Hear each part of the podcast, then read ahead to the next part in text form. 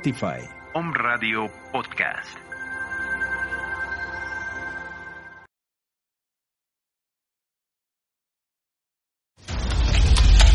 Viernes de Vida, un programa con el coach Jorge Quintana, donde te acompañamos en el camino de llevar tu vida a un siguiente nivel, generando conciencia para construir nuevos mundos.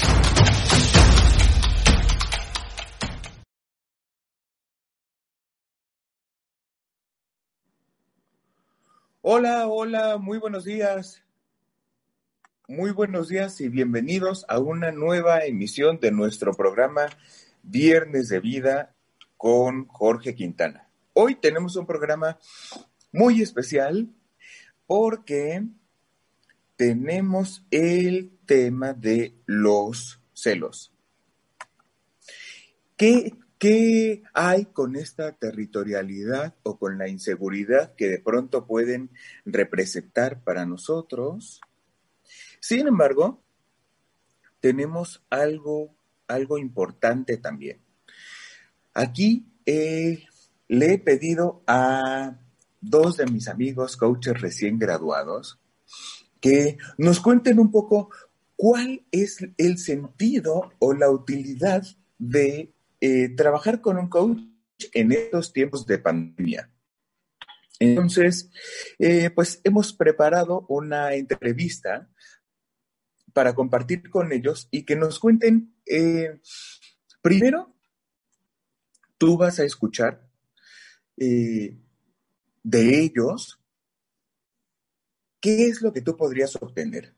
En alguno de, nuestros programas, de hecho en el programa More avanzado para coaches graduados, nosotros decimos que no interesan, entre comillas, o para los clientes, no interesan de primera mano tus acreditaciones o, o, qué tan claro tú puedas definir qué es coaching, sino más bien lo que interesa es eh, los beneficios que tú podrías obtener trabajando de la mano de un coach. Yo, yo puedo aprenderme de memoria uno, dos o treinta y ocho libros, pero al final lo que necesito entregarte como valor eh, es um, un beneficio que además preciso saber comunicarte. Entonces, pues bueno, te los voy a presentar. Ellos son eh, coaches recién graduados de nuestro programa de formación y tú podrás ver también que nosotros hacemos coaching, nosotros somos coaches desde nuestra historia, nuestra experiencia personal y nuestras decisiones. Entonces, aunque estemos en el mismo barco, aunque nos hayamos entrenado en el mismo programa como ellos, por ejemplo, no van a dedicarse a atender a los mismos clientes ni van a ser coaches, digamos, iguales. Entonces, pues aquí están con ustedes y te invito a que les demos la bienvenida a este espacio. Amigos, quien quiera puede iniciar su micrófono y presentarse.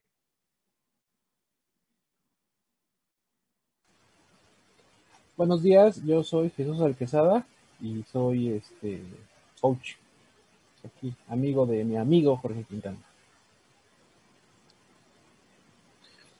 Bienvenido y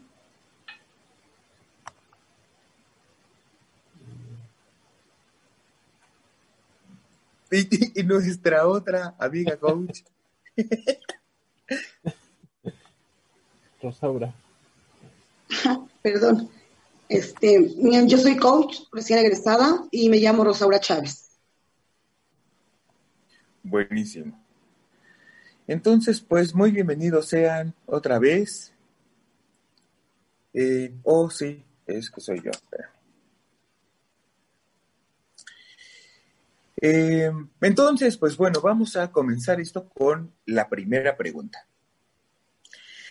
Eh, yo les pido que uno por uno vayan, vayan respondiéndolas para nosotros poder tener más de una perspectiva en el tema en el que estamos hablando. Eh, quiero preguntarles cuál ha sido el mayor beneficio que han obtenido con el coaching y con su programa de certificación como coaches. Quien quiera puede eh, comenzar a compartir. Pues eh, yo eh, voy a comenzar. yo del coaching he tenido varios beneficios. dentro de ellos iniciar un negocio en plena pandemia, un negocio que tal vez no tenía forma o, oportunidad de estar. Lo inicié en plena pandemia con ayuda de, de, mi coach personal, que es mi amigo Jorge Quintana. Y lo he traído durante nueve meses que seguimos en pandemia y sigue funcionando. Entonces, eh, yo no conocí el coaching, pero cuando lo conocí, pues ahora es una herramienta que no puedo dejar cada vez que tengo una situación, que tengo algo nuevo por empezar o que quiero empezar algo diferente. Siempre acudo al coaching porque eso es lo que me ayuda a sobrellevar y, aparte de todo arriesgarme y aparte de todo a conocerme a mí mismo mediante cosas que yo jamás creía que iban a ser posibles.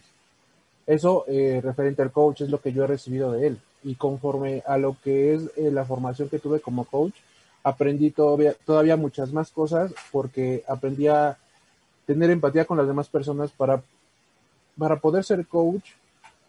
Necesitas ponerte tal vez eh, ciertas cuestiones que son, pues no, no, ¿cómo decirlo? Este, no, no tienes, que no, o sea, que tu vida diaria no traes. Eh, cuando te conviertes en coach aprendes eh, como ejemplos no hacer juicios de las demás personas, aprendes a tener empatía con los demás, aprendes a escuchar, aprendes a responder y aprendes muchas cosas más. Es decir, yo aprendí del coaching, eh, de la formación de coaching, a ser una mejor persona, por así decirlo, y a ser una persona más humana. Muy bien, Muchas gracias, amigo. Y, amiga Rosaura. Sí. Pues mira, yo he obtenido muchas cosas, eh, como conocerme y darme cuenta de todo lo que puedo lograr en objetivos y metas que son medibles, específicas en tiempo y alcanzables. Pero sobre todo, darle un sentido a mi vida. Eh, en la segunda pregunta que hiciste, yo a mis hijos, cuando empezaban a caminar, se caían. Yo les decía, no pasa nada, ven para levantarte.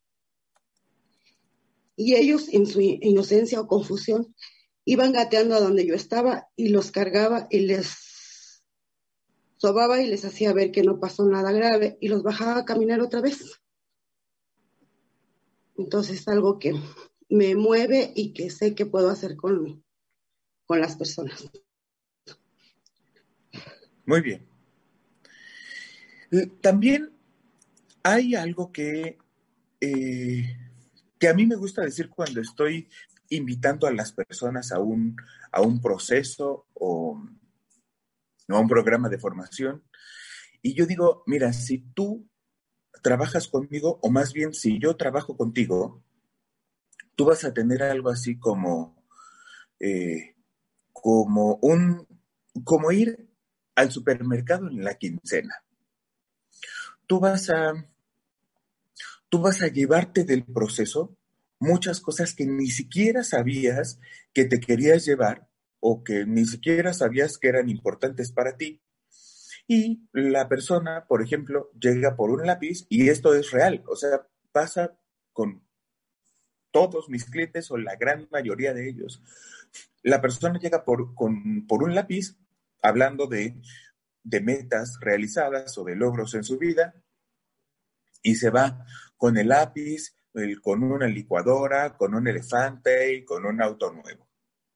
Entonces, si, si tú a mí me preguntaras cuál es mi superpoder como coach, yo te diría que yo, eh, mi proceso de coaching es como el miniso.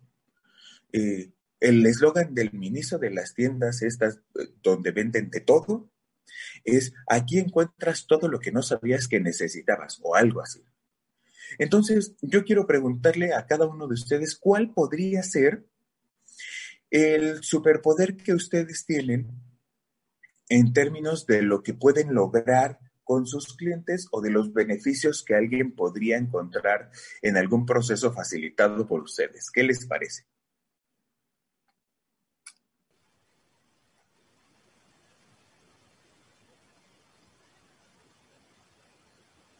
Claro, este, bueno, eh, comienzo. Eh, yo como coach soy como una gasolinera.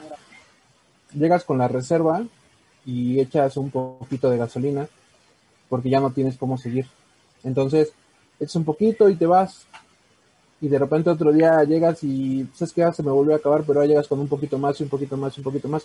Al final del día, con, con la, la misma cantidad que llegaste el primero, te vas a ir con tanque lleno. Eso es lo que yo, el, super, el superpoder que yo aplico eh, con un proceso de coaching con un cliente. Llenarle su tanque y cada vez que regrese, llenarlo, llenarlo, llenarlo, llenarlo, hasta que él mismo comprenda que, pues cada vez que, que, que tenga un problema o que tenga una situación, venga a llenar sus energías conmigo. Ya, Oye, pues eso está muy interesante. Jamás se me hubiera ocurrido eso de llegas con la reserva y sales con el tanque lleno. Qué buena onda. Y entonces, tú, ahora decías algo como, como enseñarle a tus hijos a curarse ellos mismos o, o sanar sus propias como heridas y eso, ¿no? Darle seguridad, Jorge. O sea, darle seguridad ante el evento. O sea, cuando se caían, era, todo el mundo se queda ahí y el niño se voltea a ver y, si lo ven con el susto, con se pone a llorar.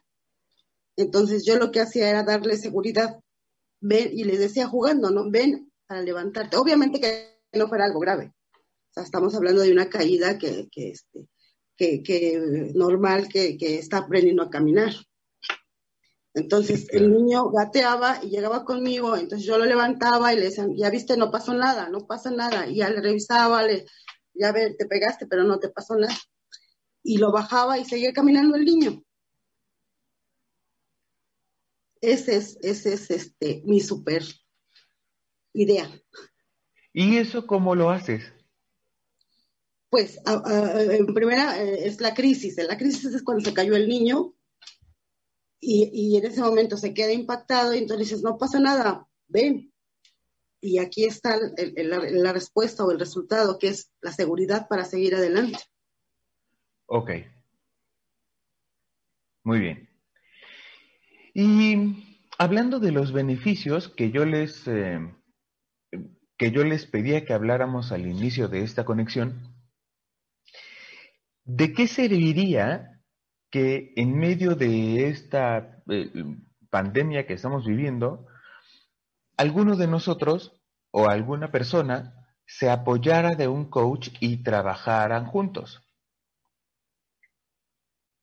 O sea, en medio de la pandemia, ¿a mí de qué me sirve contratar a un coach? Pues yo lo que creo es que este, estamos pasando por un momento muy triste y muy lamentable y, hay que hacer, o sea, hay que entender que es una realidad. Y, pero aún con todo y esa tristeza y esa situación que están pasando todos los días y que todos los días escuchamos, siempre hay posibilidades de salir adelante.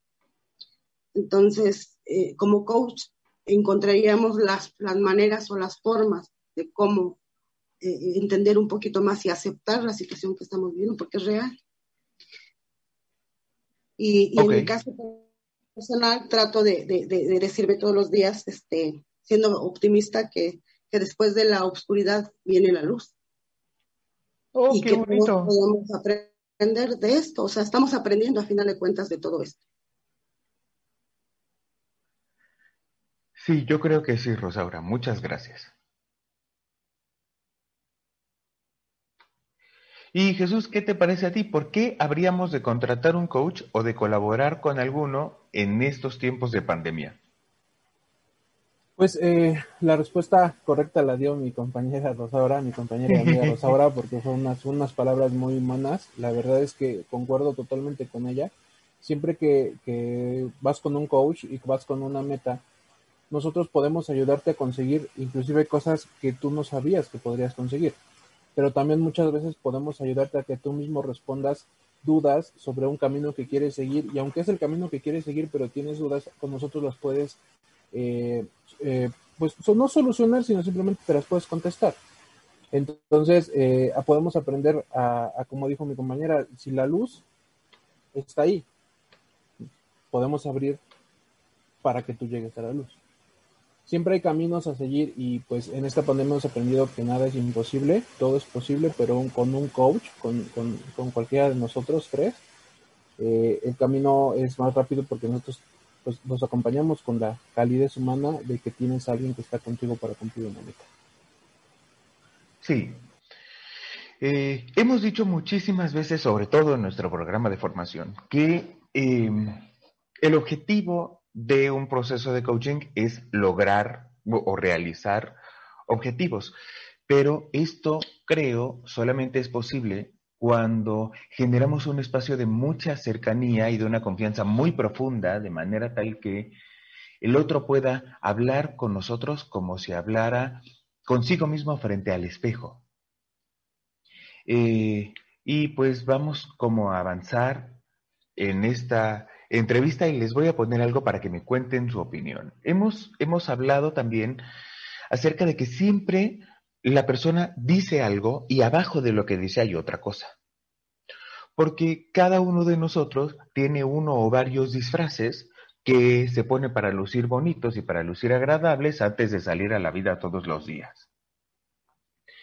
Eh, ¿Ustedes qué, qué tan cierto creen que sea que abajo del disfraz es donde, donde está nuestra, nuestro verdadero cliente y, eh, y que desde ahí surgen las posibilidades para realizar nuevos objetivos. ¿Qué tan a favor o en contra están de esta idea?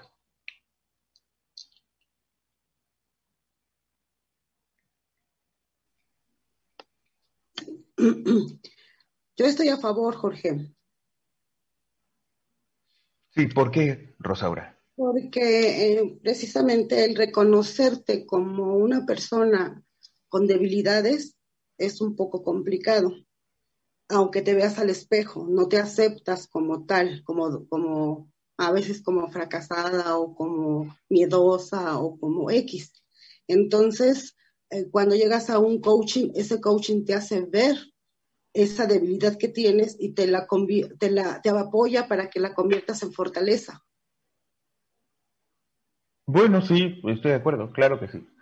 Cuando llegamos a un espacio donde podemos ser nosotros mismos y podemos confiar con ese, con ese grado de profundidad, sí, muchísimas más puertas se abren. Muchas gracias, Rosaura, también por compartir. Y yo estoy a favor conmigo porque, bueno, yo lo viví personalmente. Yo, yo soy una persona que, que, pues, no, pues yo puedo y yo esto y yo el otro y, yo soy fuerte y la gente me dice, no, pues tu cuate no tiene problema, ¿no?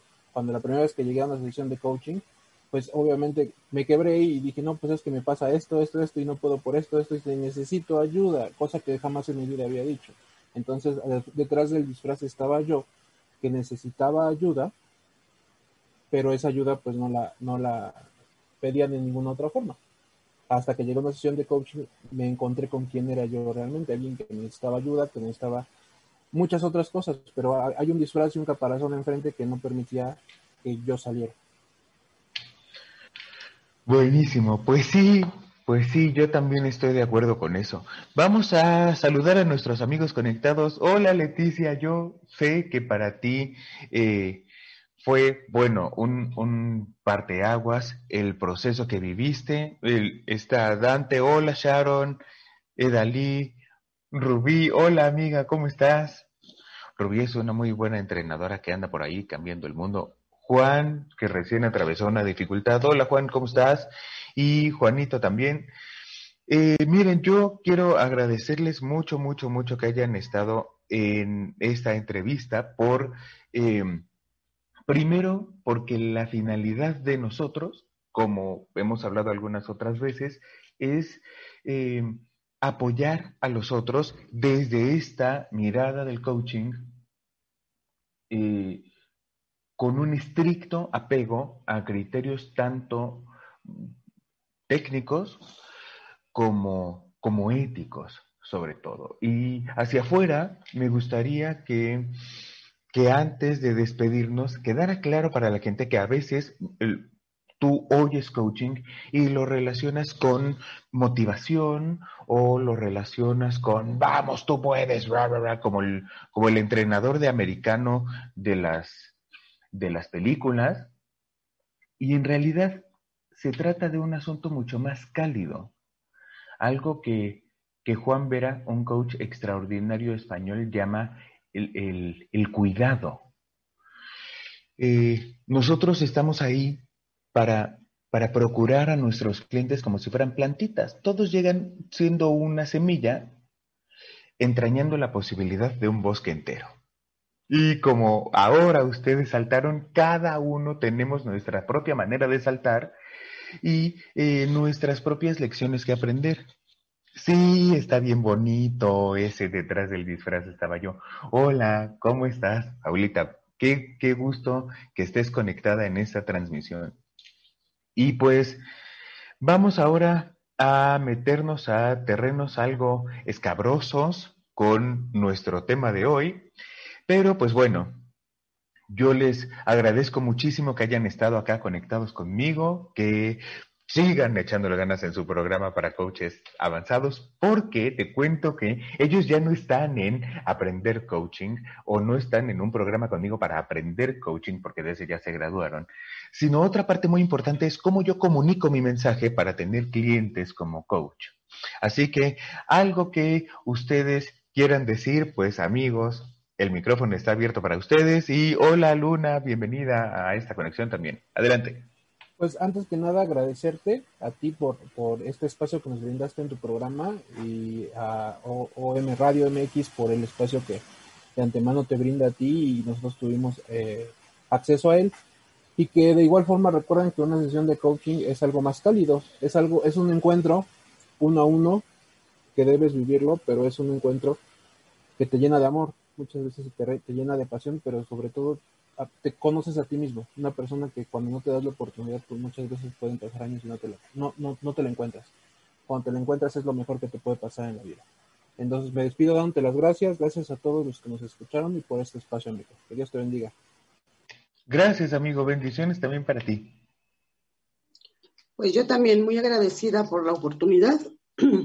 Y lo único que puedo decir es que no se dejen llevar por lo que dicen o hablan o plantean las personas, que lo vivan, que se den la oportunidad de conocerlo directamente y entonces ya podrán sacar sus propias conclusiones.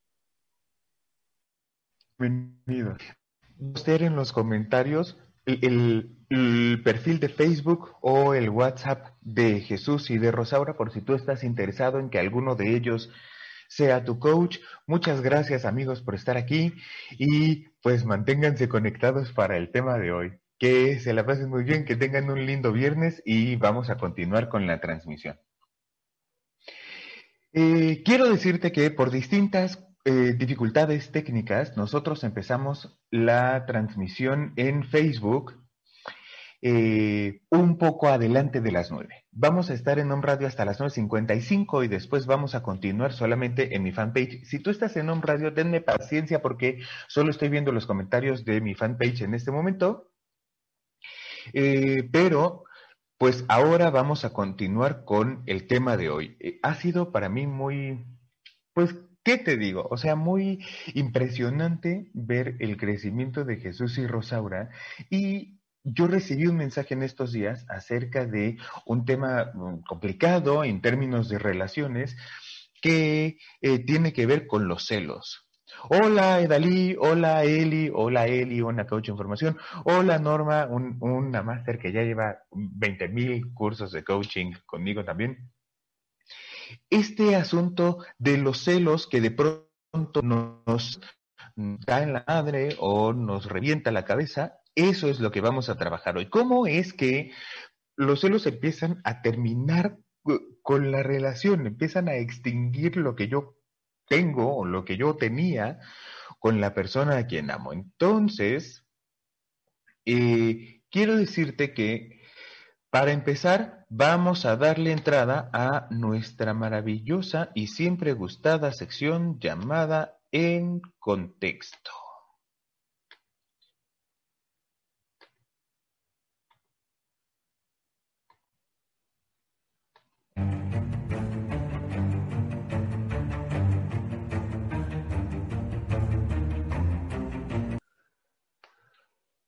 Muy bien, ¿qué es esa cosa de los celos? ¿Cómo funcionan y para qué sirven?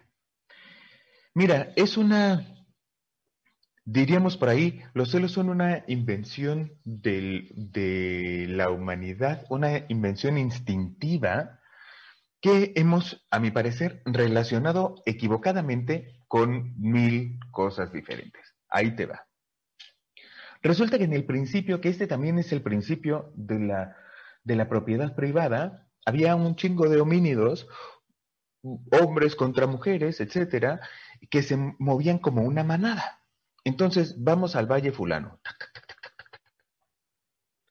Ahí cazamos, ahí comemos, ahí lo que sea, y cuando se acaban los animales y cuando se acaban las frutas, antes del descubrimiento de la agricultura, nos vamos a otro.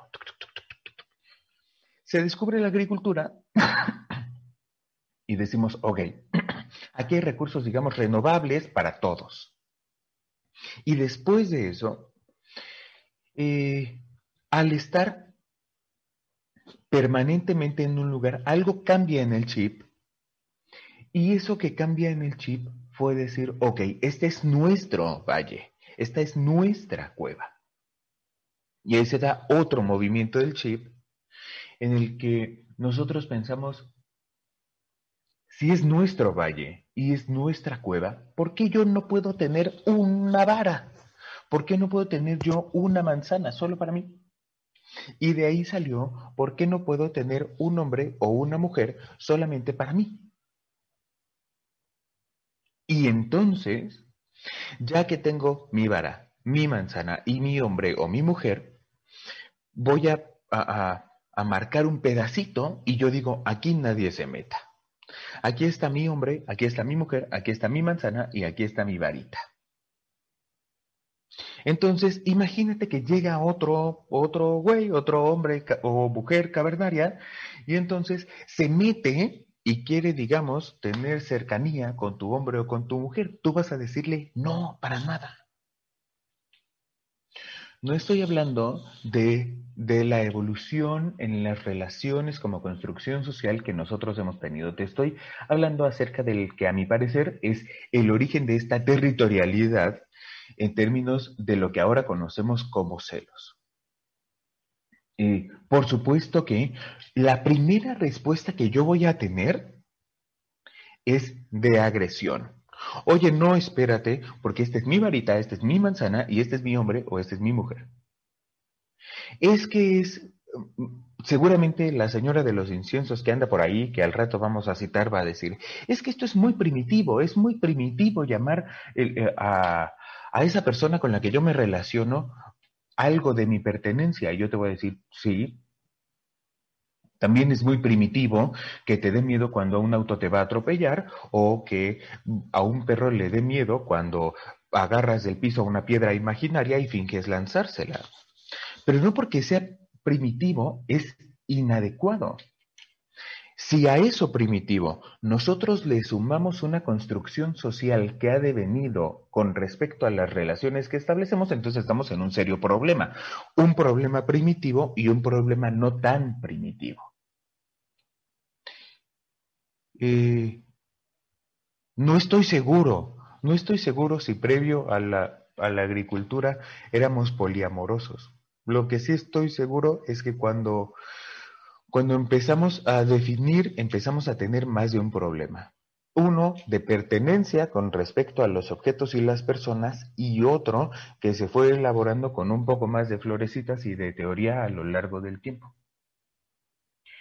Eh, entonces, como puede variar el tipo de relación que hayas establecido, los acuerdos de la relación que hayas establecido, eh, tu historia de vida personal, por ejemplo, Vamos a enfocarnos únicamente en este aspecto de territorialidad. ¿Por qué te digo esto? Porque algunos dicen, es más, muchos dicen que los celos son el resultado de la inseguridad.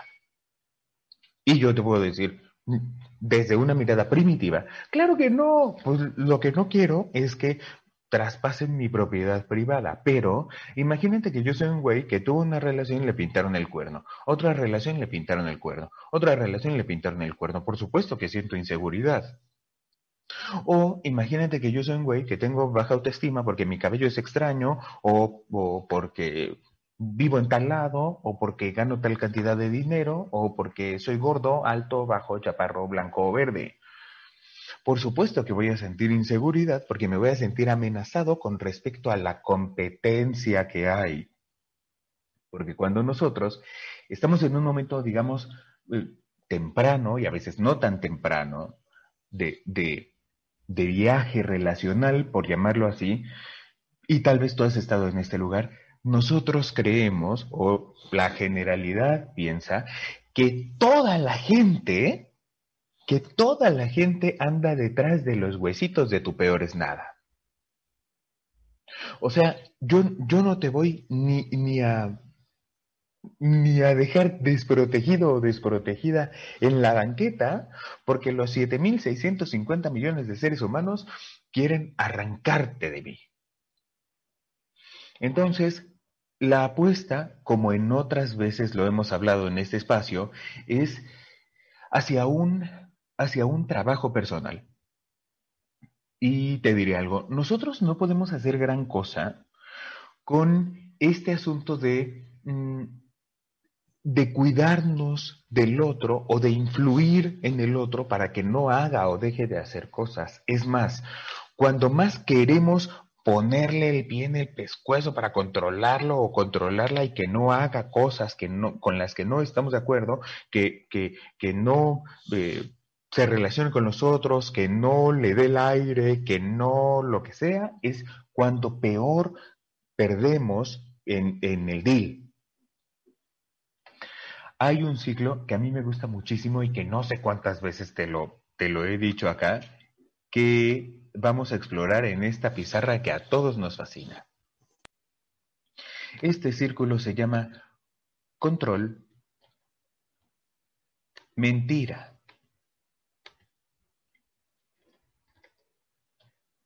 Entonces, ¿cómo saber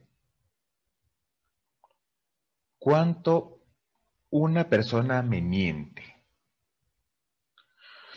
La respuesta es, una persona te miente en la misma proporción en la que tú pretendes controlarle. Y, te voy a poner un ejemplo estúpido de los que a mí me fascinan. Eh, Tú estás ahí y ahí y ahí y ahí y ahí. El otro primero se siente cómodo porque le importas, después empieza a sentirse un poco angustiado y después está hasta el gorro. Eh, no voy a tal cosa para no causar un conflicto en mi relación. ¿Sabes qué va a pasar? Que ese afán de control lo va a tener tan hasta el gorro que tanto me dice que no, que no salga con mi vecino, y tanto me dice que no salga con mi vecino que, órale pues, voy a salir con mi vecino para que me hable con provecho y chingue con provecho. ¿Es algo extremo? Tal vez sí. Pero si no, mira, tú puedes estar equivocado, revísalo en tu vida y, y revisemos qué tanto este afán de control, esta ilusión de control, influye en la veracidad con la que los otros se relacionan con nosotros o bien nosotros con los demás. Para ponernos en contexto, uno, hay muchas, muchas vertientes del problema que puede tener que ver con los celos. Dos, lo que yo te ofrezco en esta transmisión es hablar desde un punto de vista territorial primitivo em, y que solamente tiene que ver con el acuerdo más básico que nosotros podemos hacer tratándose de una relación de pareja más allá de que haya mucho más evolucionados después. El, el acuerdo primero, el, el primordial, desde la época en la que teníamos mucho más pelo y caminábamos más jorobados, es si yo salgo contigo, solo voy a salir contigo. Ahora, eh, hay personas que salen entre cuatro o entre cinco o entre ocho y no importa. Está bien, pero seguramente, y, no puedo hablar desde ahí porque no tengo idea de cómo funcione, si de los ocho alguien sale con un noveno, tal vez haya una dificultad. ¿Quién sabe? Así que ahora vamos a ir a nuestra también gustada sección llamada Lo que yo tengo para decirte es... Aquí.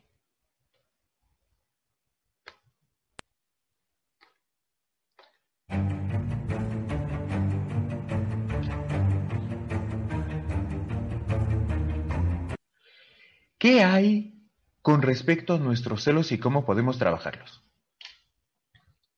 Podemos tener un cambio de perspectiva entre el sentirnos con derecho a algo y sentirnos agradecidos por otra cosa o por la misma cosa. Imagínate esto. Cuando yo me siento con derecho a algo, es como cuando como cuando tus padres imprudentes, inconscientemente imprudentes tal vez, te decían, tú vas a sacar 10 en la escuela porque es tu única obligación. Habemos gente, digamos, bendecida, seguramente entre los que estamos viendo esta transmisión, que, no sé, o sea, nos iba bien en la escuela y entonces, pues, nos daban afecto, nos compraban cosas, nos, nos daban atención, etcétera. Pero hay otras historias en las que llega un niñito contento y dice, mira, yo saqué un 10 en la escuela y entonces le dicen en, en respuesta, ¿y qué quieres que haga? ¿Quieres un monumento por eso? Pues si lo único que haces es estudiar. Hola Ilse y felicidades por tu nuevo bebé. Muchas gracias por estar aquí conectada. Eh, ¿Qué quieres un monumento por eso? Pues si es tu única obligación, pues por supuesto que tenés que sacar 10. Es más, te voy a poner una madriza si no sacas 10 y sacas nueve y medio. Eh, eso es sentirse con derecho a algo. Entonces, cuando yo saco 10, puedo sacar 80 y de todas maneras no, no, no va a pasar nada en mí. Yo voy a decir, pues ahí está. ¿Y cuántos de nosotros en nuestras relaciones experimentamos algo parecido?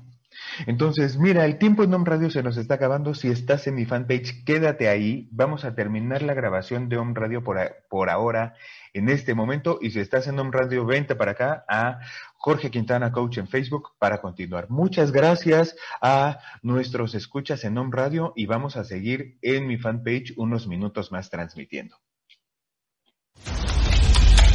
Viernes de Vida, un programa con el coach Jorge Quintana, donde te acompañamos en el camino de llevar tu vida a un siguiente nivel, generando conciencia para construir nuevos mundos.